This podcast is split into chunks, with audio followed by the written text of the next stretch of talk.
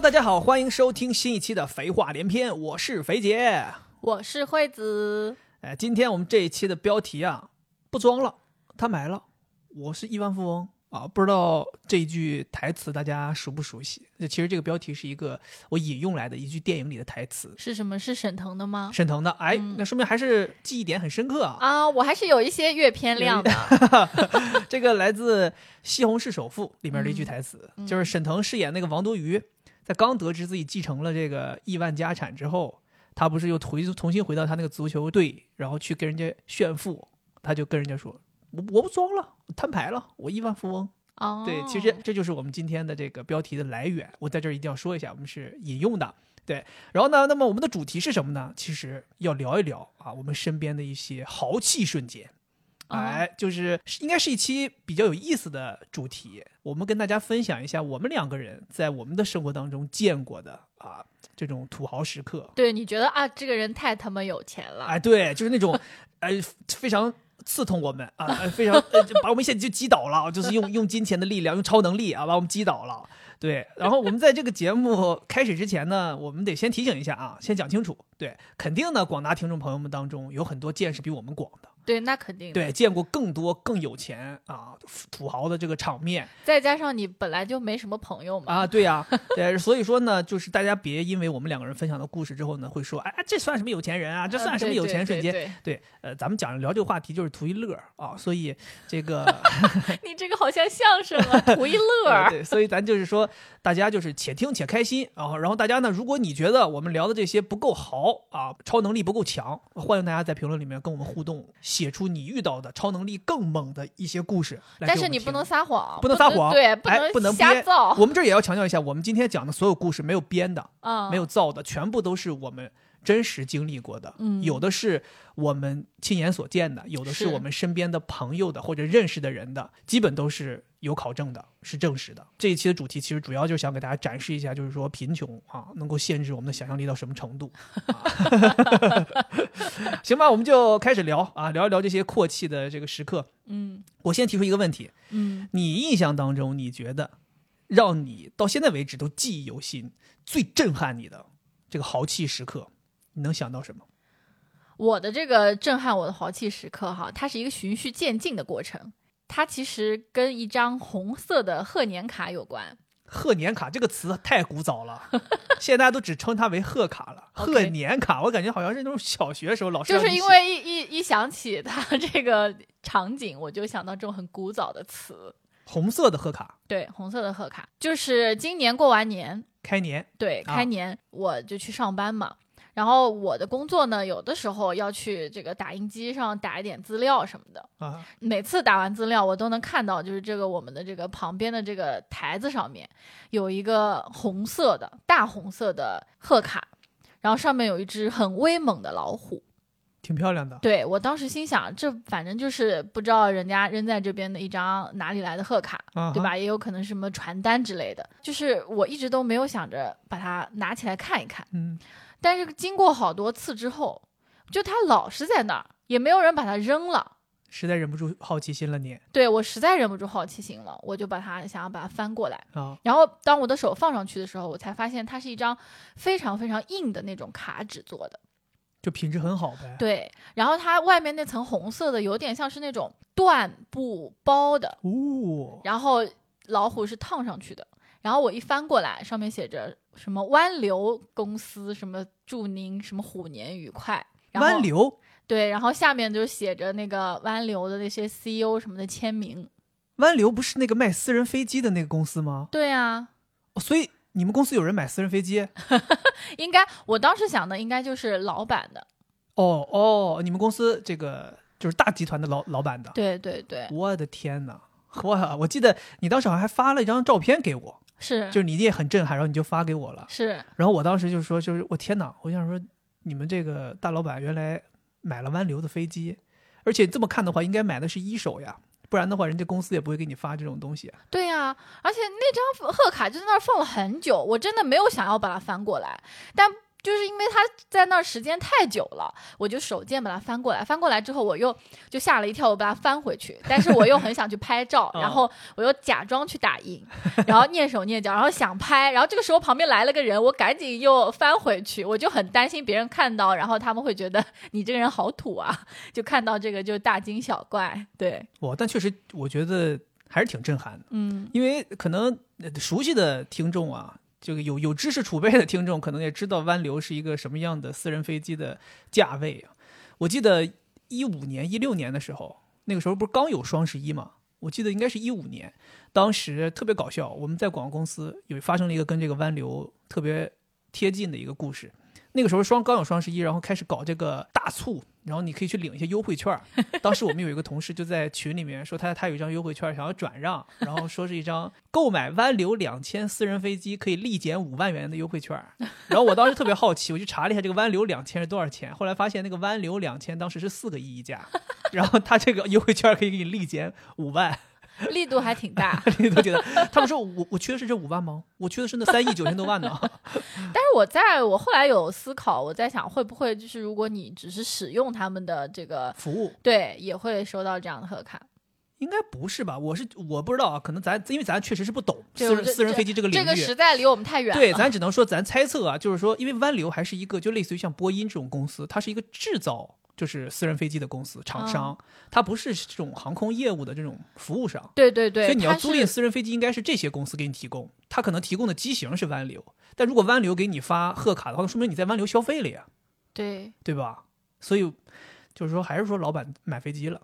有可能。没毛病。我觉得你们你们上市公司老板买买飞机怎么很很很夸张吗？还好吧，正常吧。对，嗯，嗯。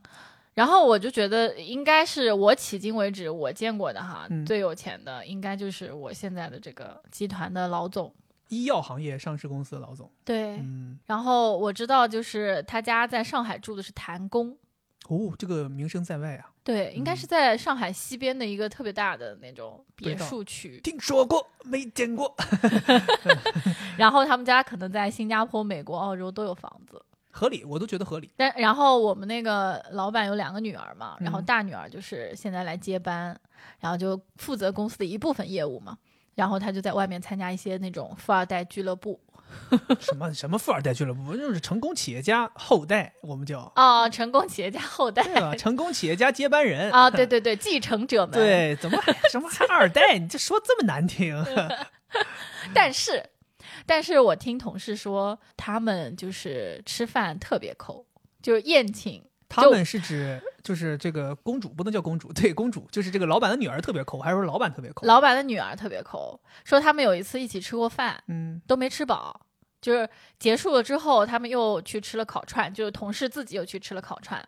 听说他们当时吃的是一个潮汕牛肉锅，嗯然后我同事跟我说，就是呃每个人吃四片，什么 定量的？对定时对，啊，不是放题，是定时。嗯哎呦，不过哎，好，好像这个还是个共性，就有好多这种挣的比较多的这种人，在吃这件事情上面，好像都还不会特别的讲究，或者说就不会特别的大量。嗯，我不知道是不是他们这些人就活得比较精致，可能他们就位就可以了，吃饱就可以了。他们就是靠这样子省出来的湾流。那我们现在就开始干呐，我们不早晚有一天我们也省出来了呀。哎，我觉得会不会就是这样？就是说我作为一个企业主，我要在方方面面都做到这样，我才有可能在我的企业里面也做到这样。就是一个人他是一致的嘛，我是这样认为的啊。我跟你讲，我之前的在金融公司，我们那个部门的老大也有这个毛病，就是收入特别高，但是他在这个吃这个事情上面就特别省。他我记得那个时候特别夸张，他好像是一个月是十五万的月薪，然后应该算挺高了吧，嗯，对吧？讲心里话，一个月十五万的月薪，他那个时候请我们去吃饭，就是很很不情愿，很少请，都是他的助理要非常逼他说你不行了啊，你再这样的话就是太过分了。人都公司都 team building，人其他部门都 team building，就咱没有，连奶茶都没有。你现在赶紧买奶茶，然后拿你的手机点，对拿你手机点，然后特别搞笑，他都他曾经甚至这种，就是他助理进去说，哎买奶茶了，然后他特别开心，说好我也点，然后他说你结账啊，然后他说啊是吗？啊那我不喝了。然后，然后那个助理说：“你不喝也得你你结账。”然后他说：“呃，那那你你你们你们点吧？我不喝了。”然后他他他特别喜欢吃牛蛙，然后他经常带我们去吃那个金月蓉，他就是我们部门聚餐就去吃金月蓉，你知道吧？就是一个人均消费可能五六十的一个东西。对，对，请大家吃吃干锅牛蛙这种东西。对，不过我觉得也无可厚非了，对吧？人家挣的钱是人家自己的，人家要怎么吃那是人家的事儿。对，哎，我突然你说起你这个事情，我又想到之前你不是跟我讲说你们那个老总，他们家特别大吗？说你同事去给他送东西，啊，他家住在那都不是老总，啊那是我们就是上海分公司的总裁。，对但是据说那个总裁是集团创始人的侄女儿。对对对，对，然后他住在滨江，呃，住在世贸滨江，呃，嗯不是这个浦西这边滨江，是浦东那边的，但是又不是一线江景、汤臣一品这种，它就是世贸滨江那个小区，好像是。就是原因，大家知道他住的好，是因为逢年过节大家会去他家里给他送那种年货嘛。嗯有有一年过年，就是行政跟我们很熟的一个姑娘去他家送年货，说搬东西就是进到他家敲门，他就低头光往地上放年货，没注意，然后就边低头就边问说：“老板，这个东西给你放哪儿？”然后老板说：“你就放那个进门的地方吧。”然后他就听到这个声音呢，来的特别远，山的那头，就对，来得特别远，他就一抬头，他说他当时就跟我们说，他说就是他家那个客厅就跟我们办公室一样长，就就嗯我们办公室的大开间儿啊。他说他那个客厅，他老板离他可能当时能有十五六米远，嗯，就在那个位置。然后他当时就懵了，就是那种大平层通的嘛。我觉得他可能就是把世贸滨江一层都买下来了，可能有四五间，然后打通。但是据说我们那个总裁上班是骑一个二八自行车的，然后还要骑着自行车先去送孩子上幼儿园，孩子还坐在后座上，送到幼儿园，然后他再自己蹬着，咔咔咔蹬到蹬到那个这个办公室来上班。就他，我之前不是说过吗？在电梯里跟我吐槽说辛苦，嗯哎，嗯，说你们幸福啊，你们不用背业绩。我知道他对，对。估计可能骑自行车解压吧。然后说到这个房子打通这个事儿啊，啊，我是听我朋友讲过，说他知道有一个很有钱的人，他喜欢养鸟。北京大爷，没有没有，他是在香港住，但不知道是不是香港大爷对，不知道是不是香港大爷，反正在香港住。然后他就在那个半山那边别墅区，就买了两栋别墅。半山别墅那就是富人区啊。对，然后他又希望他的鸟啊，就是有比较大的空间嘛，他不想让鸟住在那种笼子里面，所以他就把那两栋别墅其中一栋就给鸟住，什么？然后把他们两个连通，然后他平时就可以去鸟那儿玩儿，玩好了之后再从这个通道回到自己的房子。哇，那说明他很重视他的鸟啊，他鸟的居住水平跟他是一样的。对啊，但可能会小一点吧，我不知道。就我想知道，就是半山别墅小能小到哪去？我的天哪，这太夸张了。不过你说到这个这个房子打通，我们大连也有一个土豪兄弟，他们也搞了这个事儿。嗯我那是听我妈说的，说我们大连有一个叫什么三兄弟物流啊，还是兄弟物流的，反正是我们大连那边有一个物流公司，说是哥仨一起创办的一个物流公司，然后说他们哥仨就是那种关系特别好。呃，其实你想想也是，就这种家和万事兴嘛，就是兄弟们之间如果关系好的话，创建这个企业也长长久久，也经营的不错。他们仨人好到什么程度啊？他们仨人就是自己住的房子买在同一个别墅区，然后紧挨着三间，然后更夸张的是，他们为了大家能够日常很好很方便走动，所以他们三栋房子中间架了两座水晶桥，就是那种所谓水晶桥，就是这个玻璃栈道，玻璃的，对，打通的。因为那个路面是不让你打通的，属于这个物业的这个公共区域，那他们就在嗯天上架起了那个桥，然后就可以互相走动，就类似于你到了这家二楼可以走过去，到了各个各个家，再过去就到再到什么弟弟家，就这种。就像那种就是商场有一座、二座，然后啊对对对中间有一个、啊，对对对，。很像很像。那我跟你说，澳门就是这样子的。澳门就是基本上它的那些娱乐体之间都是打通的。但商场是合理的呀，你住家自己家还搞这种事情，那简直就是太豪气了嘛，嗯，对吧？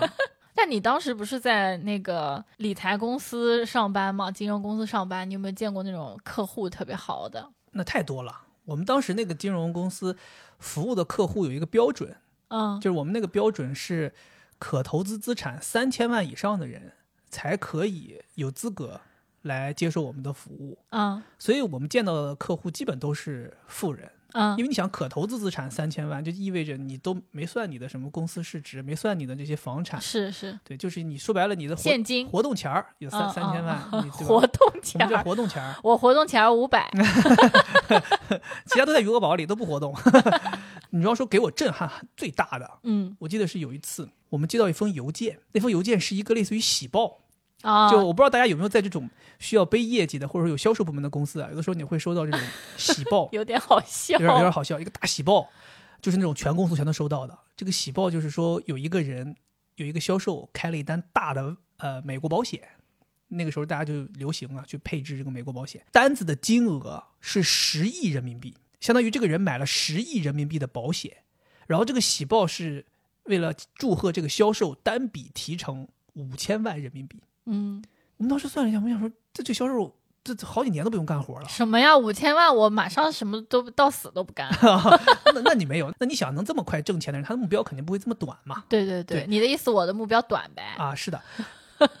但是当时我们惊讶的就是，一方面是有人会花十亿买保险，另一方面是这个人收入的五千万提成是一次性的。然后我们就很很那个，后来大家就是好奇嘛，就八卦的就在公司里面到处去研究这笔订单的细节，然后说这个人是特别在意自己的隐私的，说因为他不是在上海这个营业部签的单，他是在嗯别的城市，说他来公司签合同，从地库到签约室一路都要求人家给他布置好屏风，挡着他的脸，不能被任何人看到他是谁。所以他是一个别人会认识的人吗？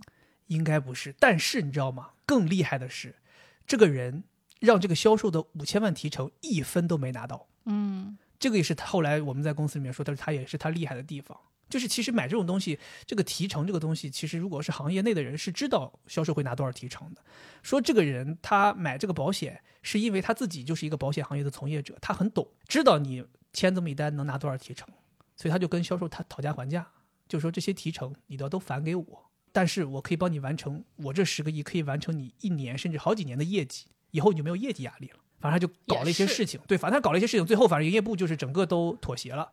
对，相当于这个，虽然我们收到的喜报，就不知情的人会以为这个销售真的拿了这么多钱，但其实销售是一分钱没拿到的，就是他还有一肚子苦水。这个真的是在我幼小的心灵里，当时我刚参加工作没几年，我看到这个，我当时真的就我天哪，就是真的是贫穷限制我们想象力。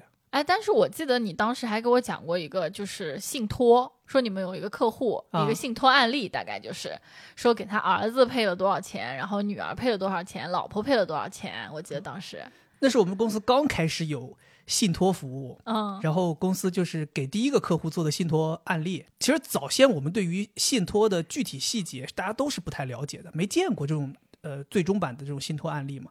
然后那是第一次见到了一个完整的信托案例，当时还挺惊讶的，就是哦，原来信托是这么个东西。嗯当时让我们觉得好玩的就是你这个孩子表现成什么样，每个阶段表现的好坏，对是有不同的奖励金额。对对对，什么国内大学是两百万一年的生活费，然后你要是去那个什么常春藤，就变成六百万一一年的生活费，呃这个具？体数字我已经记不太清楚了，但是我记得里面有几个比较好笑的环节啊。第一个环节就是考大学，嗯考上国内的九八五、二幺幺是有一笔奖励的钱的。嗯在国内读大学，每年的生活费好像是一百万。嗯然后你如果要是考到了美国大学，那这个是常青藤的这个金额也是会翻倍的。嗯，然后你在美国的生活费也是会翻倍的。嗯就是他这个呃父亲还是挺挺明白的，就是这个开销大小。嗯然后后来呢，说什么好像是结婚500会万会一次性支出多少钱？对，然后结婚之后生孩子，生儿子一次性支付多少钱？生女儿又一次一次性支付多少钱？生二胎又再给多少钱？嗯然后等到他多少岁之后，他可以一次性把这个信托账户里的所有钱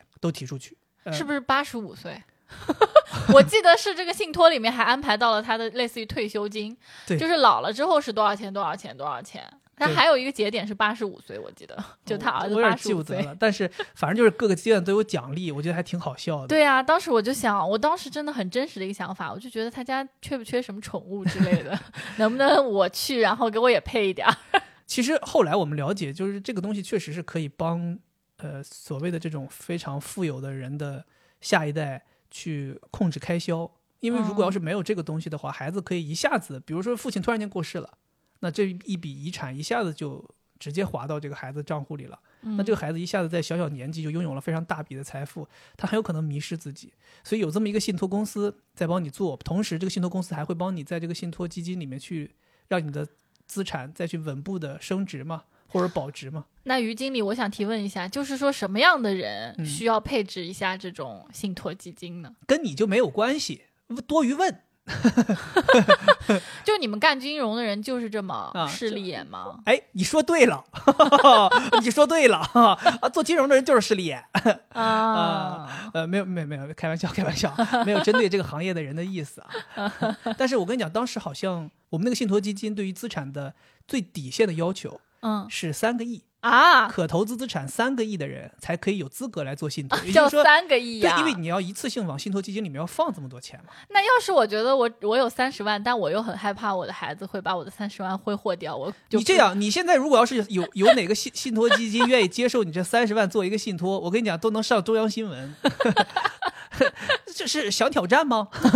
哎，有没有这样一个节目啊？有啊。这 开玩笑，你怎么做呀你？对啊，你 挺好笑我跟你讲，你三十万，你到银行存个定期都没有人愿意抬眼抬眼看你，怎么你还要做信？托哎，咱上一期不是聊了追星嘛？啊？对我这边有一个就是特别好的追星案例，我突然想起来，在这个主题下面，追星啊？对追什么？追国内明星？追国外明星？国外明星，就是我的第一份工作的前同事，他特别喜欢这种小众的乐队。嗯，他因为喜欢这个小众的乐队，就认识了很多也喜欢这些的人。嗯，然后他说，其中有一个跟他一样的这样一个粉丝是女孩儿，他就特别喜欢澳洲的一支特别小众的乐队。然后他说，他就非常喜欢这个乐队里面的那个鼓手。OK，大学毕业了之后，就让他爸给他开了一个这种音乐的经纪公司，然后就把这个乐队给签下来了。我天哪！嗯，我之前是追追星的最高最高天花板了，签了这支乐队之后，他就飞到澳洲去了，然后他也就开始经营乐队了。对，而且他下面就只有这一个乐队。我的这个感觉有点像以前那个 RNG 的剧情啊，是是说这个老板是 UZI 的粉丝，所以他成立了 RNG 战队，专门为了 UZI 建立一个战队，啊所有的成员全部围绕 UZI 招就类似类似的，对。然后这个鼓手不就是相当于算是他的员工了嘛，啊。所以就跟他后来就签约艺人怎么员工？签约艺人高级一点儿。签约艺人，哎，对对对，然后他们也就很熟了嘛。然后这个女孩呢，在国内是有个老公的，嗯，就是他们是属于异国恋。但后来呢，这个女孩因为就是不是挺喜欢这个鼓手嘛，又成为了这个鼓手的老板，他们俩之间就产生了一些情愫。她的老公呢，又不愿意放弃这种豪门，所以后面他们三个人幸福的生活在了一起。Excuse me，呃，致命女人呐！嗯，啊，这不是致命女人的桥段吗？是吗？啊，三个人幸福生活在一起，太夸张了吧？嗯所以那个鼓手也不在意，外国人玩的就乐队的人比较搞音乐的人都比较放荡不羁嘛。对啊，而且就是这个女孩，她当时也是，她要往往返澳洲和中国嘛，他们家也是坐私人飞机的，万六两千，不知道坐的是哪个。祝您新年快乐。那这个女的说说你们那个红色大贺卡我熟啊，我每年都收到。我天哪，三个人幸福生活在一起，那她这个女的挺辛苦的，就是要往返，要要安抚她的两两位老公。嗯，但后面这个她国内的这个老公好像也去澳洲了。哦，就彻底三个人好好生活在一起。对，啊，就是他是谈过的，一开始的时候谈，然后这个女的就是说我是肯定不可能放弃这个鼓手的，但我们也不是说什么呃情侣或者是这女的说：“我是肯定不会放弃这个鼓手的。”这男的说：“你放心，我是肯定不会放弃你的。”三个人就就绕住了。啊，我有的时候我就在想，是不是？当然，这可能也是一种偏见了。就是当你的财富到一定等级的时候，你嗯对于家庭的这个概念是可以想象力可以非常的丰富。咱不要上升到这个环节，好不好？太危险了，太危险了。那我觉得这个完全可以讲呀。那你澳门那个赌王，他不是好多太太吗？呃，就就是咱说，咱不鼓励，咱不反对，但咱也不鼓励。笑死了！说到这里的话，就可以讲到我爸的同学了。我跟你讲，我同学也有好几个老婆，我跟你讲，我爸同学里面啊，就是这种可以讲故事的，真的太多了。你爸是什么圈子呀？咱岳父什么圈子呀？好，留在给石咱给咱韩流圈，我有看着你是不是有我的舅舅吗？我也不知道为什么我爸同学就是这种事情特别多，很好笑。嗯，他的同学里面有一个，他呢就是自己非常的聪明，然后呢他就从我们这个小县城就去了市里面，去了市里面之后呢，就是跟他在市里面认识了一个老婆，嗯然后他们就在市里面打拼，对吧？然后积累了不少的财富。然后跟这个老婆，故事，对他跟这个大老婆也生育了一个儿子，但是后面呢，由于一些特殊的原因，他就出轨了。出轨之后呢，就跟这个小老婆也生育了一个儿子。反正就是每次，呃，同学聚会，他就有的时候是跟这个人，有的时候是跟那个人。对，但是他这些同学还挺好的，就不会任何互相拆穿。对，绝对不会拆穿。但但在小老婆这里可以讲。OK，然后这个大老婆呢，她始终是不知道这件事情，因为这个小老婆是养在这个村里的，就养在我们那个镇子上的，就没有去市里面。金屋藏娇。对，然后嗯这个小老婆也是就是非常有手段。哎，他你稍等一下，我想问一下，就是说，这是一个单纯的八卦故事，还是说这里也有豪气瞬间？有豪气瞬啊，有间好，有，赶紧豪气！我这听半天，我都有点开始走那良友那个路线了。故事啊会，赶紧个这个切入豪气瞬间。她就是一直都这个小老婆他很有手段，他一直都没有说过他要就是上位啊或者怎么样的，就只是把他的儿子养得特别好，然后这个儿子又很会长，长得跟这个爸爸一模一样，就长得很像。这是会长，这是他又没有说呃往这个方向努力。然后大家就想说，是不是就这样子一辈子就这样子过去了？三个人幸福的生活在一起，对，但是后面呢，这个小儿子就越长越大，你知道吗？那不废话吗？还有他还他本杰明巴顿骑士啊，越长越小啊，他的开销就大了起来，然后就建立了一个信托。开销大了起来吗，那你这边就你这个男的你，你没有那么多私房钱啊。这里我觉得要提醒这个我们如果是创业中的这个男性和女性，这个财务一定要掌握住，这样的话他没有翻不出什么花来。你哎，你赶紧讲豪气瞬间，你别搁这赶紧给人教学了。就是他后来钱就不够了呀，啊就是要养这个呃小儿子，钱就不够了呀，钱就不够了，后面就是呃不知道搞来搞去，他就摊牌了。不装了，对亿万富翁。然后他 确实，人家就后面是一个净身出户，因为他的财富就是被他老婆紧紧的掌握，他根本就翻不出任何的花来。OK，听说就是一点六个亿，呃，损失了一点六个亿，这怎么能叫损失呢？就是他的那些资产可能一点六个亿就净身出户嘛，给他老婆了，嗯，大老婆了。给大老婆，其实也是前面有个儿子嘛。我觉得也是该，谁叫你自己出轨嘛？啊，对呀、对呀、没办法，嗯，这种这种钱得花。咱怎么这么大言不惭呢？反正没花我的钱。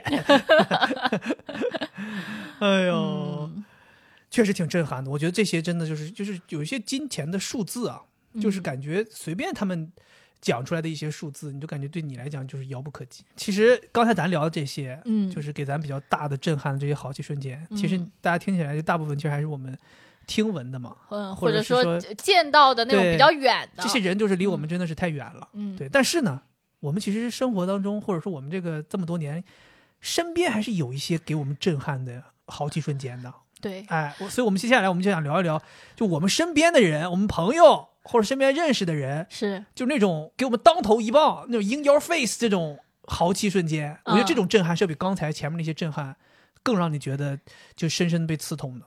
我先分享一个，好，就我们当时高中，哎呀，我们那些回想起我们高中真藏龙卧虎啊，藏龙卧虎。你你这次跟我十一跟我回家也也发现了吧，对吧？我们这个高中就都有这种青年教育家，对吧？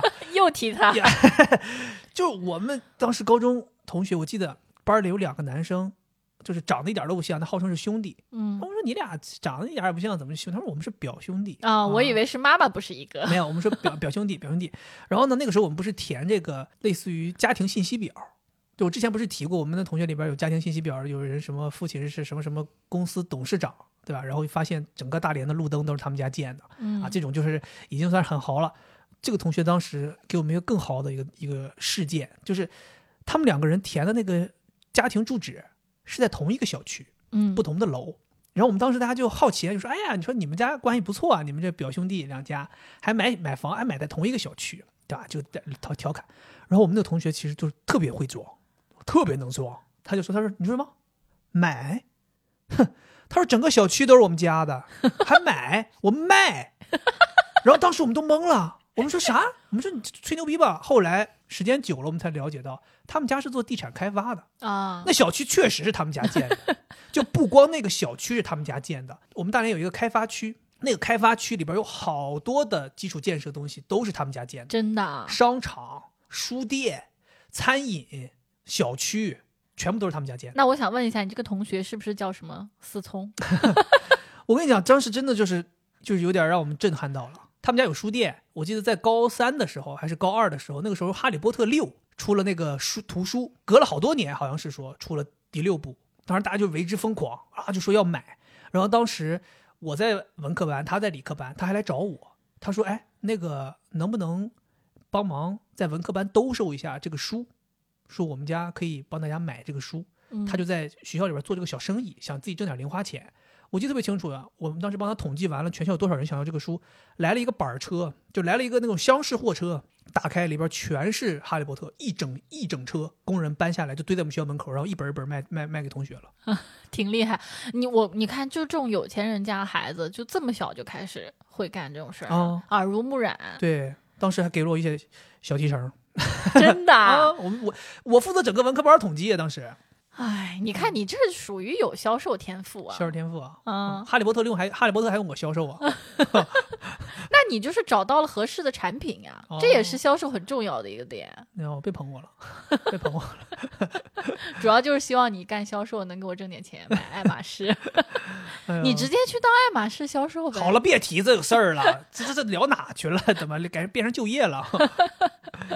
呃，对，反正就是身边这些人，确实有的时候有些孩子，就是家里有钱嘛，是，对他也会给你带来一些这种豪气瞬间。嗯我记得我刚从英国回上海，见了一个朋友，也是好像呃传说是在英国留学的，是朋友的朋友，对，他们认识，然后就说一起来上海玩儿，然后当时说知道我在上海，就叫了大家一起玩儿了。然后那一次也是给我震撼挺大的。当时其实不太了解，就以为是个留学生，大家就见了。见了之后聊一聊，才发现人家那孩子和咱不一样，人家是家里在山西有矿，是矿老板的孩子，哇，看的气质就不一样。我记得当时一见面，刚吃第一顿饭的时候，我还请客，尽地主之谊啊。大家可能看不到，我的表情，我现在 就是嘴是张大的啊！你请山西矿老板的孩子吃饭，我跟你讲，这东西跟就是跟说有没有钱没关，这是礼、嗯礼节问题。没错对，，尽地主之谊请大家吃饭，然后我们就还吃了个挺好的餐厅。当时我们吃那个石狮香，我还心想哦说请大家吃一个好点儿的餐厅。那我去了吗？那个时候我一个月工资才三千块钱，哎，我去了吗？你没去，为什么？好像是个中午。哦，，对你想想，我那时候一个月工资才三千块钱，我请了吃人均两百块钱餐厅 你挺豪气啊，挺豪气豪气。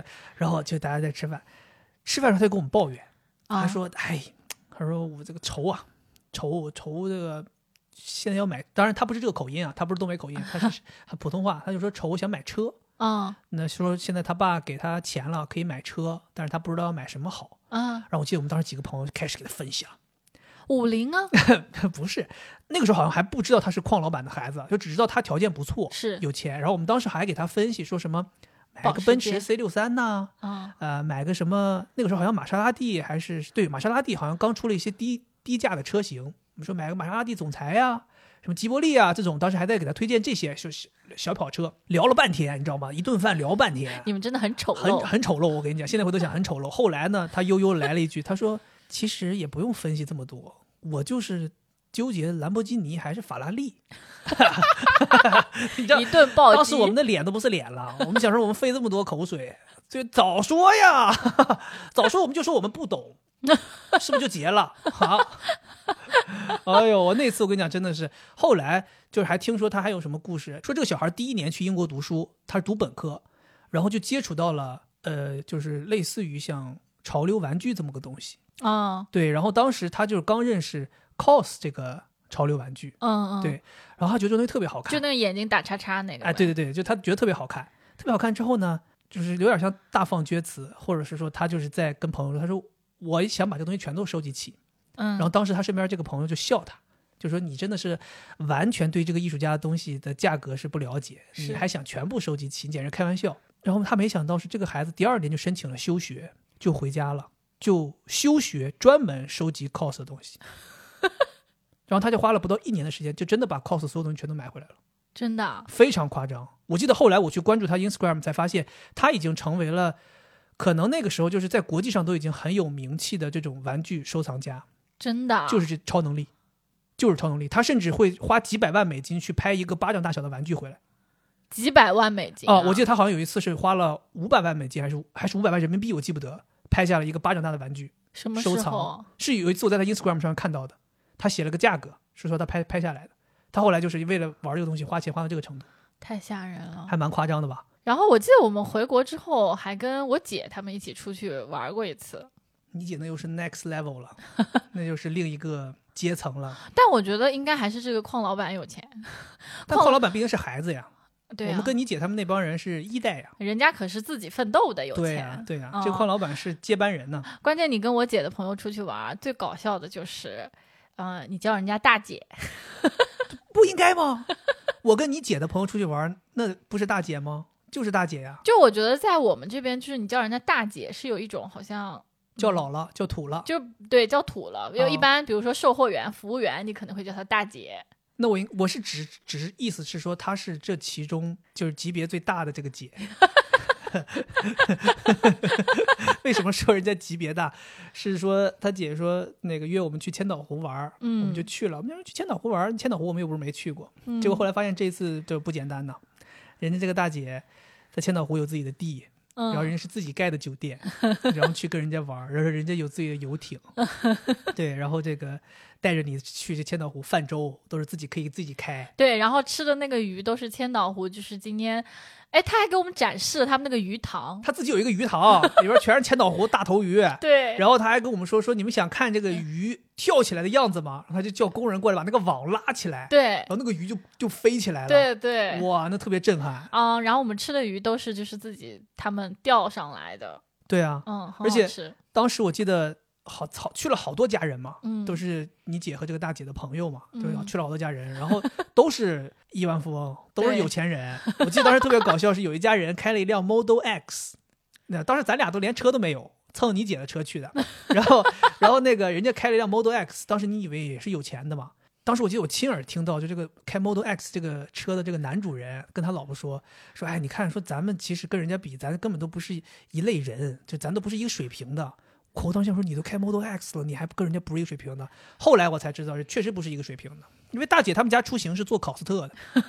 人太多，对，就是我们当时还想说，为什么这么会坐一个考斯特？后来发现是因为他有两个孩子，每个孩子要有一个自己的保姆，嗯，然后再加上家里的老人什么，如果要是一一起出行的话，没有车能装得下。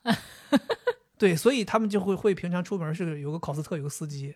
对，对啊，那个那次就对我震撼挺大的。哎，我记得这个大姐还接过我一回，然后她开她那个宝马叉五过来接我，叉六啊，叉六那个嗯叉六就跟一个垃圾垃圾堆一样，对，我记得好像你跟我说了，说后排就是完全就是什么东西都可以往后排扔，堆的全是垃圾。对，哎，话说你身边有没有那种就是同事会有这种非常土豪的瞬间？我记得你好像之前呃身边是有一些实习生还是啥的，身边有些同事好像都家里都挺好的。对我跟你讲，就是一般比较大的企业不是啊会有管培生吗？管培生好像一般都挺好的。对，管培生一般都是有点像那种，就是要么就是家里有产业要继承的，你需要先让他去别的企业里面跟着这个学一些东西。对，学一些东西，因为管培生一般都是放在一个就是类似于他会跟总裁办挨着，然后他会就是轮岗嘛，就整个企业他全部都要会了。解对，然后我记得我们当时有两个 MT 都特别有钱，一男一女，就那个女孩儿。你平时看她不是很看得出来，就你只能知道哦，她好像背的包挺好的。但其实像我们这种穷人也可以，就是使使劲儿买个好包，对吧？嗯，嗯他有一次是有一次就是冬天周末的时候，他发了一个朋友圈说：“哎呀，家里面下雪了。嗯然后是个小视频，然后你就可以看到他是明显是从一个二楼或者三楼往外拍，然后前面是一个那种苏式庭院，园林呢？对，园林就是一个亭子，然后一个湖心亭，前面是一个小湖，然后有那种呃小桥连着这个湖心亭，然后是什么小区景观房？不是啊，那明显是他家，再往前就是一个围栏那种哦，是在自己家院子里有这些东西。对，我我以为是他住那个小区有这些东西呢。而且还是很大，明显他是不是那种就是一个，比如说联排啊什么之类的小院子，是一个很大的。正经那种庄园不是庄园，正经这种独栋的有大院子的别墅。对啊，然后后面人家才说说这个 MT 他们家特别有钱，然后他们家听说还养孔雀，哦，养孔雀，我们以前呃师大有一个北京的师兄家里也养孔雀，还养珍珠鸡，我们还去参观过。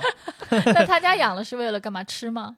孔雀当然不是为了吃啊，珍珠鸡是为了吃，孔雀应该就是观赏性吧？嗯，对，对。然后听说他就是每天早上上班和晚上下班都是司机过来接的。嗯，MT 都是这样。你看我，咱们上一期聊那个，我说金融公司当时那个追朱一龙的那个酸奶天天包圆儿那个也是个 MT，、哦，对嗯，对，所以我也好奇，就是大公司确实 MT 好像都实力很雄厚。是，嗯，嗯，然后后面他就辞职了嘛，就可能要回家继承家业去了。就回家了，然后学明白了，我把你们这东西都学明白了。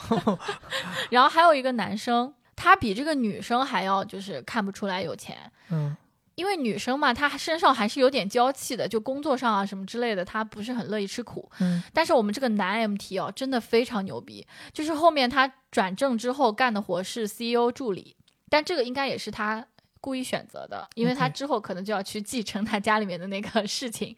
然后他就是每天跟这个 CEO 干到两点，就干到吐血，他都没有任何怨言。哇，然后 CEO 经常会骂他，然后我就想，哎呀，有的时候就是我这个人比较好心，然后我跟那个 CEO 也关系比较好，有的时候我还会跟这个我领导，就是 CEO 说，哎呀，你就不要对他这样子，就是有点太残忍了。嗯 CEO 就笑笑嘛，后来我才知道，就这个 CEO 是故意的，因为这个 MT 他爸跟 CEO 是好朋友，，OK，就是他就是故意把儿子放过来的。让你带带我儿子。对对对，啊所以就是他也不担心这个事情，可能还是人家指使让他这么干的。嗯然后这个男生有一次就是他爸爸来了我们公司，然后是过来谈合作的，然后说是他带来了一个以前在美国当过，就类似于什么州长之类，反正很厉害的一个，就是美国的这样一个呃资源过来跟我们公司对接。然后我看到他爸爸就是特别有气质。后来人家讲说他爸是一个现在非常有名的电视台的集团的董事长，然后这个电视台就是现在大家所知道的有名的。有昵称的，什么番茄台呀，然后什么芒果台呀，就是类似于这个级别的啊的的的董事长，但不能提，对，不不具体说，那就是几大卫视之一了呗。对，对我的天哪，几大卫视之一的集团公司的董事长嗯，把孩子送到你们公司来挨骂。对呀、哎现在现在人所以家也所以我觉得你看这个这个这个这个格局对吧？哦，然后哦，我知道他他母亲还是一个非常厉害的制作人，电影制作人，是真正的电影制作人啊，不是那种那那不是那他们家可能有点有点那个了，走下坡路了。这两年电影确实不太好了，就是的，母亲的职业发展应该是荡到谷底了。就不是那种抖音小视频电影制作人，是真实真现在还是抖音小视视频这电影制作人，他这走的比较高啊那。有可能他妈现在已经在干、他妈已经转。型了，现在在给百乔制作呀，在给百乔、给纵横啊，在制作一些视频呢什么的，赶紧转型吧，现在电影没法干了。嗯，哎呦，呃你我记得你还有一个实习生，就咱当时还挺熟的，大家经常有时候一起聊天，还一起吃过一次饭，啊，去那个你们那个文广食堂一起吃饭。哦哦，那个实习哦生是不是家里边也是特别有钱？那个是我来现在这个公司的第一个实习生，然后我我招他进来，他是在美国学的咨询嘛，嗯，就是一个美国的留学生嘛，我也没有多想。然后他自己本人也非常的低调，就是他没有任何的奢侈品啊什么之类的。就那那次咱们一起见面，穿上白羽绒服，对，然后嗯包括他吃饭啊什么花销非常的省节省。就吃一碗面告这十十十八块钱还是几块钱，特别开心。对，然后但后来我才知道，就因为我们的朋友跟他住在一个小区。啊、然后在某一个晚上，他们发了同样的这个小区景观，然后我说，哎，我记得是中秋节，好像是。我想我这个实习生发的这个月亮怎么跟那个谁发的是一样的呀？啊然后我就知道我这朋友住在哪个小区，是一个特别豪华的小区嘛。然后我，是个几千万一几千万一套的一个小区对，然后我问他了，我说，哎，你是是不是住在这个小区？他说，对呀、你怎么知道？我说啊，因为你发的那个物业的东西 跟我朋友是一起不。是我不光住在这个小区，我还是顶楼 penthouse。对，我他是住顶楼，然后他们家顶楼有一个，就是你说是鱼塘或者水池自己建的，里边养锦鲤。对然后他动不动就给惠子发那个视频，他说：“你看我又又在替我妈喂鱼了。”然后对他妈出差，他就要撒一把鱼食，然后一帮锦鲤过来吃而且他家顶楼顶楼就是好几层呢。啊。对，因为他妈还会还有专门一层是用来他妈会客的。哦，嗯好像他爸也是个做生意的，他爸是温州人好像是个什么啊，他俩他爸运动运动鞋品牌代理商。也啊也啊，然后他他们可以打折，对，然后他说他经常穿都是他爸那个残次品，次品，对，嗯，他还挺逗的这个人，但但是我觉得他还真的是一个我见过的成功企业家后代，非常的认真，然后做事情很踏实，很有自己的想法，而且他几乎不花家里的钱，或者是他认为他要有一定的这个零花钱的上限。哦，你这个成功是给他的抬头，因为因为你说成功企业家后代，我以为你在评价他父母，你你属于的是企业家成功后代，企业家成功后代，哎，对对，就是后代比较成功。对，然后他嗯。现在已经回美国了，然后包括他做事情也不挑活，嗯，整体让我觉得印象非常深刻。主要还是因为有钱印象深刻。哦，他家还有个哎管家。啊，好，谢谢谢谢。有一次他说啊，我今天要回，就是回温州，然后我说，哎，那你怎么没有箱子啊？他说，哦，嗯，待会儿那个管家会来给我送。哦，我之前其实也遇到过一个挺豪的一个同事，嗯对，但是他到底是不是家里有钱，还是他就是开销大，我也分不太清。但是他有一次说了一句话，在我脸前面给我来了那么、呃超能力，给我来了一个重击，嗯是干嘛呢？那个时候我不是喜欢球鞋嘛，其实我们这个部门的同事都知道，因为我隔三差五就要抢鞋，有的时候还让同事帮忙登记。对对对，啊对啊登记那个时候特别流行登记。对，然后就大家都知道说我喜欢鞋，然后有的时候有些人还会来问我嘛，比如说他们想买什么鞋会来问我。那个时候是那个阿迪达斯的那个 NMD 跟 Remova 合作了一个套装，它就是说是一个全黑色的 Remova 的一个旅行箱，打开之后里边是一套很限量的 NMD 全黑色的鞋子，就是整个套装从里到外，从鞋子到配件全是黑色的。我记得可能全球限量是一百五十套，反正就是很很少的一个数量。那天也巧了，我就回头看我们这个女同事，她在看这个鞋。我当时哎，我说你也看这个，就是我想说你也懂啊，怎么怎么样？她说哎，她说对了，正好我要问你，你懂这个？她说这个鞋多好看，她说我想问一下在哪能买到？我说这个鞋应该很难买，我说全球就限量一百五十套，不太很好买，而且我说我觉得重点是这个鞋太贵了。他说多少钱啊？这个鞋？我说这个鞋，呃，八万块钱。他说八万块钱贵吗？他说我想买来送朋友。我说这个鞋八万块钱，你买来送朋友？他说对啊、他难道送朋友生日礼物不应该就是这个价位吗？哦，我操！你知道我当时就懵了，我当时想说，就是说可以做朋友吗？请问我的生日是三月七号。啊，可能就是说可以做朋友吗？我当时想说伸出我的手，跟他握手，啊后来发现我觉得我自己不配。对，就是他当时那句话就非常自然。嗯，他说：“难道送朋友生日礼物不应该就是这个价位的吗？”我不知道，我不知道咱们听众当中有多少人认为应该是这个价位的。我觉得应该没有。没有，我我到现在都没有送给过惠子这么贵的东西。你会的，哦，我会的，会的，你会的，你会的。你要对自己有信心，你会的。哎呦，对，反正当时给我震惊挺大的。他嗯来上班，好像当时公司招他来，就是因为他家庭条件不错，嗯，然后他能带来一些资源，嗯，就是可能对公司业务有帮助。是他在公司也基本上没有什么案头的工作，他大部分的时间都是在狼人杀。他如果要是不不是在公司狼人杀，他就不在办公室。啊，对，他在公司基本上八小时就是一直在狼人杀。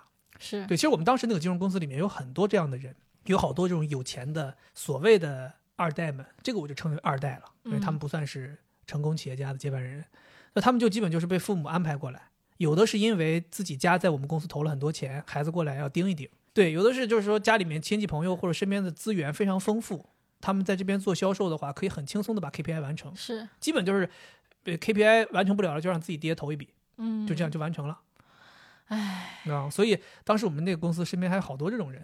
刚刚我们不是在讲的是这种打到你脸上的那种让你特别震撼的好气瞬间吗？嗯我其实最近发生了一个，就是我们俩不是很喜欢去太古汇嘛，因为在那边我们停车有优惠，然后包括它的那个整体优惠政策还不错，就如果你消费的话是可以兑换还挺多的停车时间的。对所以我们两个不就经常会呃要去他那个服务台把我们的消费小票都好不容易加一加，然后抵个那一两个小时，对吧？对啊，然后有一次，咱这叫会过日子。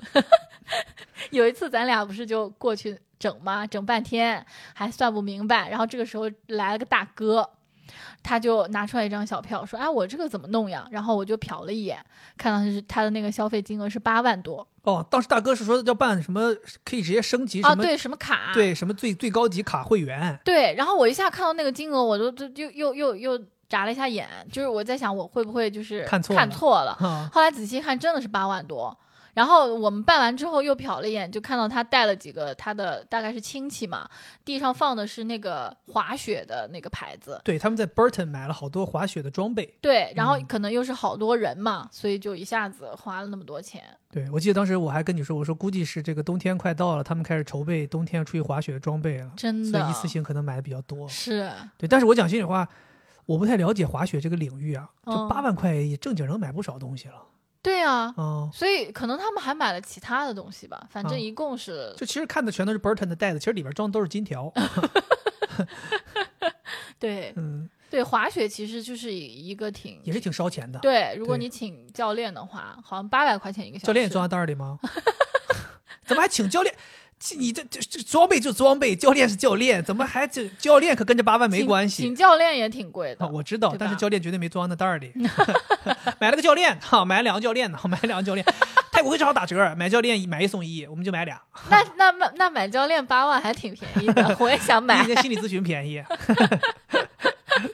哎呦，对，其实刚才我们聊这么多，都是还挺正常的这种豪气瞬间嘛。是，其实我发现我们还有的时候会遇到一些一点都不正常的豪气瞬间，嗯，就说白了就有点匪夷所思，其实就是说怎么说呢，就是完全超过我们的想象。哎，就是更加的让我们意识到贫穷限制我们想象力。，对对对，让我来讲吧，第一个。第一个，啊，我特别想讲，因为我每个人我都会给他们讲这都。已经是多少年前的事儿了？一三年，一三年、一四年，对吧？，对，我们在英国快留将近十学的时候，年了。我们在英国留学的时候，我们在国际大都市伦敦，London，对，非常非常 fancy 的一个城市。然后它里面有一个很贵的这个商场叫 Harrods，我们很少去那个商场，因为我们心心里很清楚，在那个商场，我们除了逛，干并干不了其他事情连。饭都吃不起我。们曾经有一次在那个商场里面说，我们什么也没买，但现在到饭点了，咱们去地下一层吃口饭，应该吃得起吧？对吧？咱那个时候也是，对吧？到时候就说去，咱吃一个，逛了一圈，发现一片披萨三十九英镑。我想说我，这我我我，咱俩鸡头白脸搁中国城吃一顿才六十英镑，这一片披萨都吃不饱一个人，三十九英镑。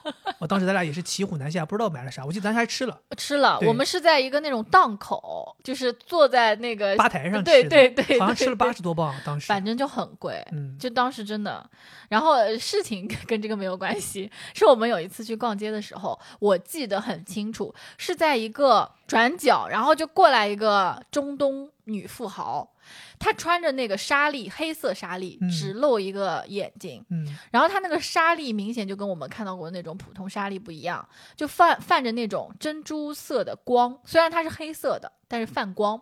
就走过去有一股金钱的味道。对，然后它的这个沙粒要别起来是用 Chanel 的胸针，这个其实就很太太太太普通了。洒洒水了。但是它后面跟着一个菲佣，相当于是对吧？小保姆，对嗯，然后匪夷所思就是他那个保姆，他保姆身上穿了一件是一个围裙。但是这个围裙上面，它的功能性很强，就像那种导演的夹克一样的，钓鱼马甲那种上面有非常多的小兜儿，机能啊，对，然后那些小兜儿是用来干嘛的呢？是装富豪的这个手机的，有 N 多个手机要装对。嗯然后里面肯定是有 Vertu 那个长的长出来的，能看到，哎呀镶钻的，那个年代还有 Vertu 呢，对吧？现在都没有 Vertu。对。嗯然后这个这个保姆呢，就是手上提着很多纸袋儿，同时还提了两个爱马仕，不对，应该是女富豪自己提了一个爱马仕，对然后这个佣人也提了一个爱马仕，对，那个佣人一只手好像全都是购物的东西，对然后一只手拎了一个 Birkin，对。然后那个女富豪也拎了一个 Birkin。，对我印象非常深刻，她的那个 Birkin 是一个鳄鱼皮的，颜色应该是红色的，但是是一种什么样的红我有点忘了。就是奢皮嘛，就是那些高级皮革。，对，然后它那个扣还镶钻，我天哪，你观察太仔细了。真的，因为我当时太震撼了，我想这这是在拍电影吗？对，Harrods，反正你去了，你真的是经常能见到这种场面。我记得之前他们都还说嘛，在 Harrods 就是那个门童，什么样的车停在门口给你开门都是有讲究的，啊就不是什么车停都给你开门的。是吗？说奔驰 S 来都不给你开门，最次是宾利起，啊，宾利和劳斯莱斯才会他会动手给你开门，就是门童都懒懒得服务你，这什么水平啊？对，S 下来可能是保姆，所以他更不会给他开车。哎，好像当时说的就是特别奇怪，就是呃，私家车他是宾利和劳斯莱斯才给开门，但出租车他都给你开，哦，真的，好奇怪的一个事儿。那有可能就是可能是规定吧，可能是规定吧，是这种是这种非常鄙视，就是瞧瞧不起人的规定吧。好吧，嗯好，吧。哎，Harrods 确实是很豪，对，嗯然后就是我们夏天的时候，就走在那个 Harrods 啊，什么是那些逛街的地方嘛。有一次，我记得我特别神奇，我还印象非常深刻。我不知道为什么对于伦敦的这种豪气瞬间，我都特别有印象。就我记得走在一条路上面，我看到了一辆白色的法拉利，嗯，然后它的车牌是那种扭扭扭像蚯蚓一样的。我想，哎，这个不是我们伦敦这边的车牌呀，这个是什么车呢？后来你就跟我说是卡塔尔，还不知道哪儿，就反正中东那边的车牌。啊，写的是阿拉伯语吧？对对，然后阿拉伯的那种，有点像是文字一样。对，然后后我还之前在就是网上会看嘛，说就是中东的富豪在夏天的时候，他们就会因为那边太热了，他们就会来伦敦避暑啊、购物啊，然然后他们就会把他们的这个豪车从中东运过来开。确保自己在本土和在外地开车都是达到一定标准的。对呀、哦，那有可能，我觉得，那因为他毕竟不能来这边现买嘛，他没有指标啊，没没没拍车牌啊。你说他过来，咵要过来，为了拍个车牌，花三年时间，那就是没有车开了。那他有进京证吗？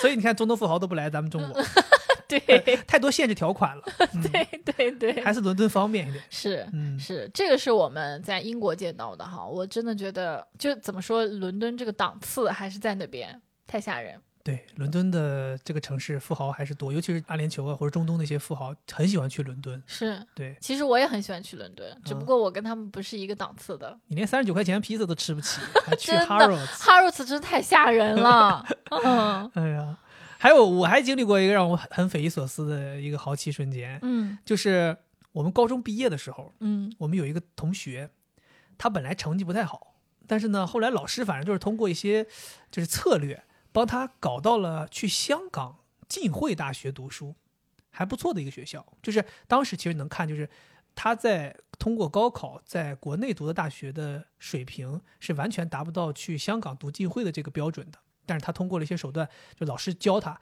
申请啊什么各方面，他就去浸会了。然后他的爸妈就非常开心，就觉得哇，我孩子终于可以就是走一个不错的一个学校了，开心呐、开心之后，他他爸妈就可能也是有点钱，然后就说要报答老师，暴打 报答 哦，报答，回报啊。但是他当时就觉得说，单独回报老师显得太功利了，显得有点要就让老师下不来台。而且嗯老师也说，你要是单独想请我干嘛，他都不参加。结果这个他爸好像就是一下子一掷千金，说请全班同学一起吃饭，这样的话老师就可以名正言顺的参加。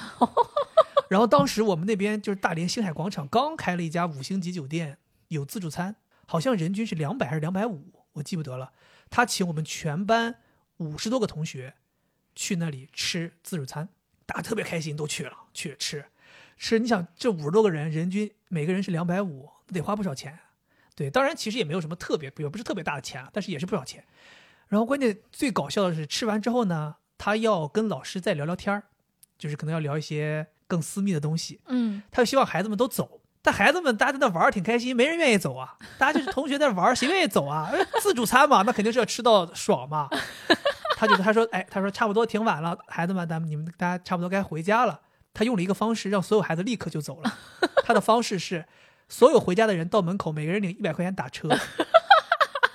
就他司机在门口拿了一摞现金在那发，嗯一瞬间所有同学都去领那个钱了，领完就撤了。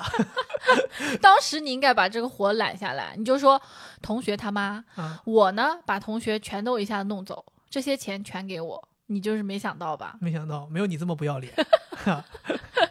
对，反正大家就全都走了，就嗯拿了、拿了钱就走了，然后我们都没回家，就拿了钱就去楼下有个娱乐游乐场就去玩了，大家就去玩，把那娱个乐场，有游乐场，大家就去把钱都花了，都玩了。我那一次我真的觉得让我还挺震撼的，嗯，就你想他前前后后真的花了不少钱，是。嗯挺厉害的。我同学呢，就是也有有钱的，但嗯我同、我我跟你讲，就是北方人可能就比较豪，南方人就相对内敛。我低调，对我经历过的最豪的，就是在学生时期的，就是我们有一个同学。读书的时候，他请同学们在夜晚自习的时候吃 KFC 的全家桶，就大概是每个同学一个一个桶，应该不是，可能几个两个人一个吧。哦，对，然后应该是我忘了是请了一个班还是请了一个年级。当时就是就像你说的，来了一辆 厢式货车，然后肯德基全家桶往里运。当时我是第一次看到，就是黄色纸箱的肯德基箱子，然后里面可能一个箱子装了十几个那样子，然后往里运。哦因为我们班级人还挺多的，就一个班人还挺多的，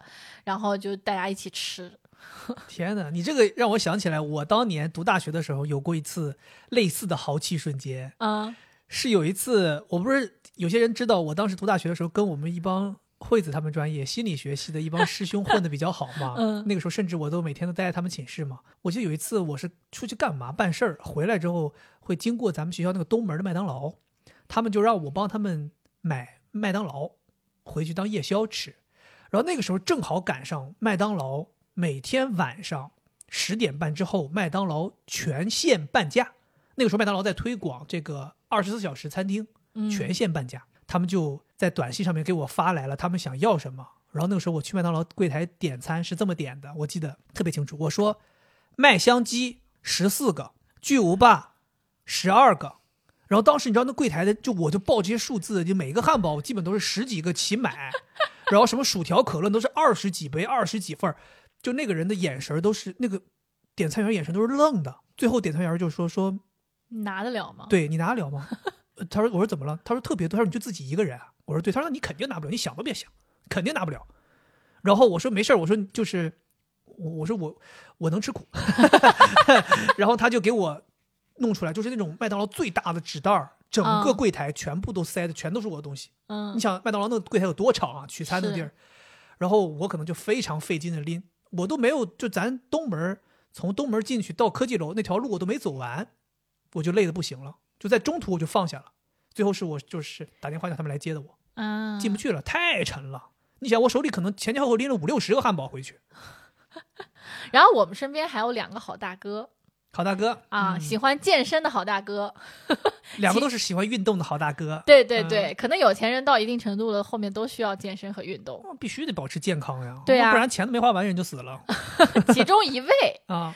是花了，哎，我忘了是他还是他的竞争对手了，就是他们那个富二代圈他俩 PK，他们 PK 起来了，我记得。啊，对，就是呃，等一下，我们现在有点就有点没有讲清楚这个事，啊就是呃，不知道为什么，就是在我们那儿，嗯，流行起了在呃打乒乓球，对，就突然间几个企业主的孩子们就突然开始迷恋上打乒乓球，他们也不能叫孩子了，他们都已经开始掌管企业了。对对，迷恋上打乒乓球了，然后他们可能会比赛啊或者怎么样，所以他们就需要练嘛，那他们就很卷，就开始请教练，必须要非常专业的国家队退下来的一些教练，对他们甚至开始 PK 谁的教练当年的成就高。对，然后我忘记是这个好大哥还是好大哥的竞争对手，他请就花八十万，对吧？请了一个乒乓球教练对，退役的教练，嗯，说特别厉害，就据说是在我们那儿打无敌手，啊，真的就能感觉到这个呃，男人无论到了多大岁数都是这么无聊。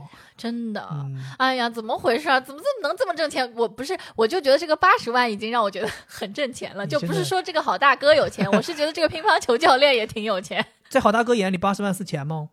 啊，好大哥光在炒股户头里就有六亿人民币。好大哥为什么就是不来雇我做心理咨询师呢？我就很便宜。对我们之前还还有一个好大哥，那个当时他得得知我在跑步嘛，是然后来说说，哎呀，你天天这么跑步，真的是身上可能会有一些劳损呐、有一些，受伤，你可能自己都没意识到。嗯，我说没什么问题，我说我自己觉得挺好的，我说我这个热身呐、我这个拉伸都非常充分。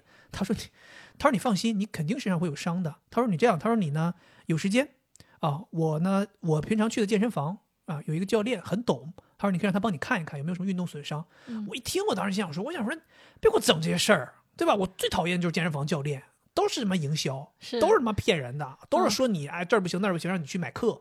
我说我就想说我不去，我说你的健身房教练跟普通健身房教练有什么区别呢？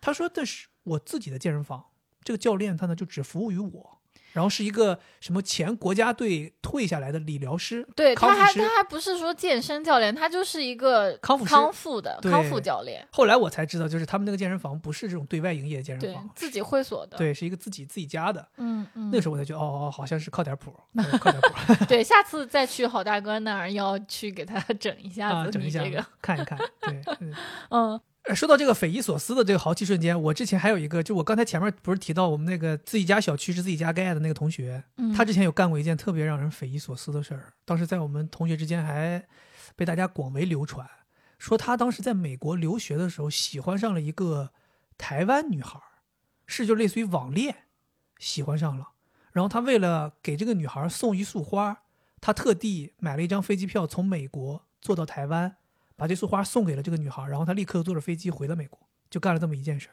那个这个事儿让我们觉得还真的是挺夸张的。哎，我记得是不是他是在 Instagram 上喜欢上这个女生的？